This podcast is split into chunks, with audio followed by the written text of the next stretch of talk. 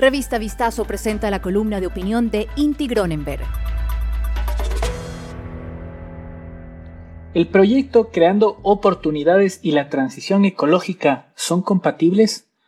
A pesar de que el proyecto de ley Creando Oportunidades fue devuelto por el Consejo de Administración Legislativa CAL, la propuesta gubernamental nos permite reflexionar sobre su coherencia versus otras estrategias planteadas, como por ejemplo la figura de la transición ecológica, concepto que ha sido usado como uno de los ejes discursivos por parte de Carondelet bajo la guía del recientemente rebautizado Ministerio de Ambiente, Agua y Transición Ecológica. Es posible que la estrategia ambiental sea un eje transversal en el plan del presidente Guillermo Lazo. A principios del mes de junio de este año, el ministro Gustavo Manrique anunció al país la decisión del gobierno de cambiar el nombre de su cartera de Estado a Ministerio del Ambiente, Agua y Transición Ecológica.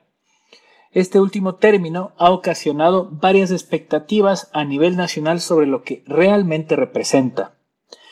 Según el Observatorio Europeo para la Transición, la transición ecológica se refiere, en resumidas cuentas, a tres ejes fundamentales.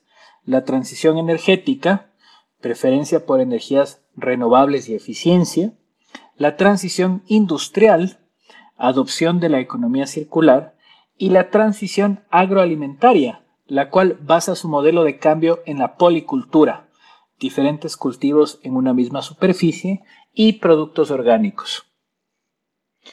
Haciendo comparaciones entre los tres ejes del concepto de la transición ecológica versus la propuesta de vuelta por el CAL, encontraremos que tres de las áreas de las reformas, minería, hidrocarburos y energía eléctrica, topan temas que mantendrían relación con el modelo de transición energética.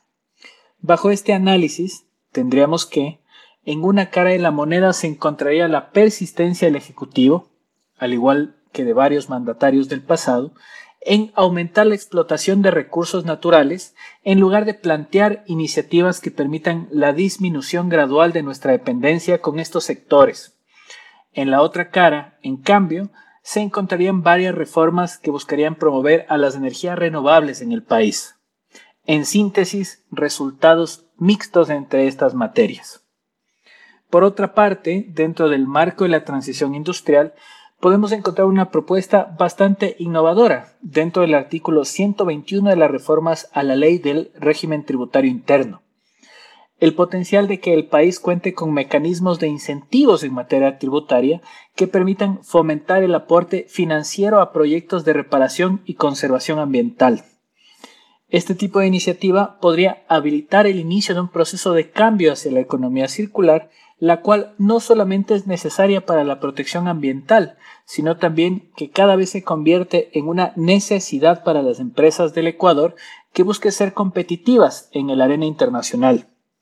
Por último, con respecto a la transición agroalimentaria, el proyecto no tiene mayores alusiones.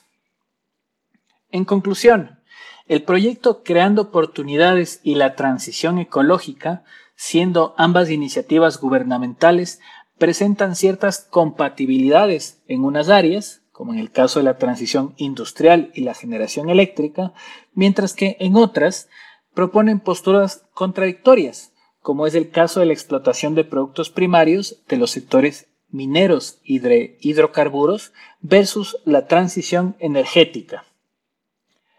Hasta la fecha de escritura de este artículo no se conoce la postura y los siguientes pasos del gobierno seis días después de recibir de vuelta su propuesta económica.